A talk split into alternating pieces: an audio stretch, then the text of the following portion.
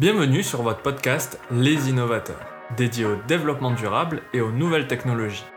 Je suis Jérémy Pastouré, votre animateur de ce nouvel épisode dans lequel je vais vous parler de MailHog, un serveur de test mail clé en main pour développeurs.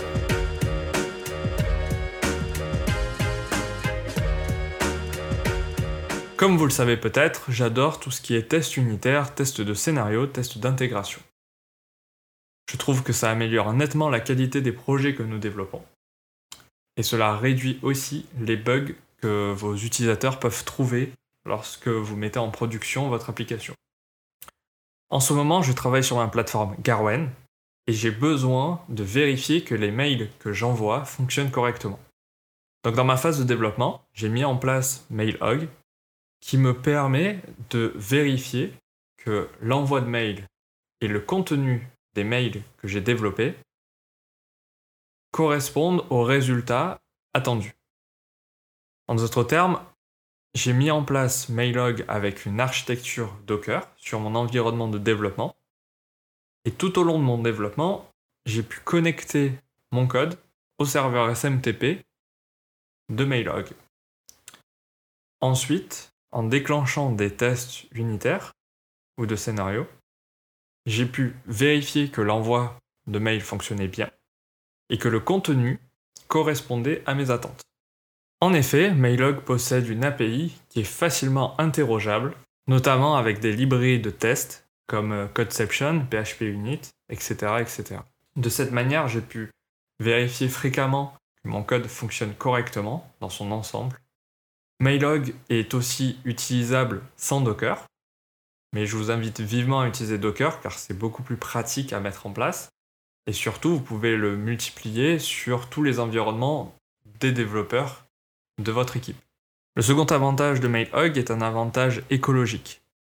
En effet, lorsqu'on développe un système d'envoi de mail, on a l'habitude de remplir une boîte mail distante, typiquement du Gmail, et à chaque fois qu'on va lancer une procédure de test ou qu'on va essayer de développer une fonctionnalité, on va envoyer des mails, des mails et des mails.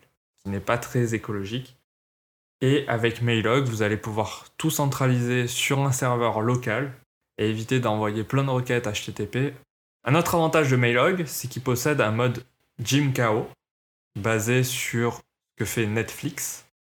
En d'autres termes, Netflix a mis en place un programme qui s'appelle Kao Monkey que vous pouvez retrouver sur GitHub, et qui permet de faire planter des machines sur son réseau cloud et vérifier que Netflix arrive à s'en sortir, à répliquer euh, d'autres serveurs et rediriger des utilisateurs qui étaient en cours de visionnage sur d'autres machines.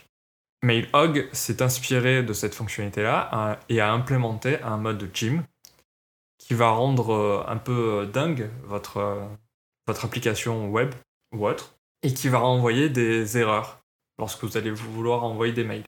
Typiquement des erreurs d'authentification au serveur SMTP ou des erreurs de réception de la part du destinataire. C'est plutôt pratique de gérer ces différentes erreurs-là, car, lorsque vous allez passer en production, vous n'êtes pas à l'abri euh, d'avoir ces erreurs-là et d'avoir un utilisateur qui se retrouve bloqué sur une page d'erreur et potentiellement vous allez le perdre.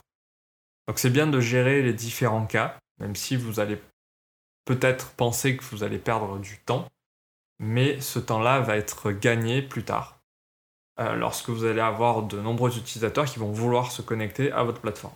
Peu importe votre langage de programmation favori, MailHog s'y adapte parce que MailHog est un serveur SMTP avec une interface web à part. Vous pouvez donc interagir avec ce serveur SMTP et aussi accéder à son API public avec n'importe quel langage. Si vous êtes intéressé par le langage PHP, sachez que j'ai développé un petit projet d'exemple avec Mailog et PHP que vous allez pouvoir retrouver sur l'article sur le site Les Innovateurs. En résumé, Mailog est un service open source gratuit et installable à souhait. Il est très simple d'utilisation et permet de mettre en place un environnement de test et de développement en un rien de temps. Mailog est aussi utilisable avec GitHub Action vous pouvez trouver un autre exemple d'implémentation sur le site Les Innovateurs. Il possède aussi un mode KO qui vous permet d'être prêt à toute éventualité sur un serveur de production.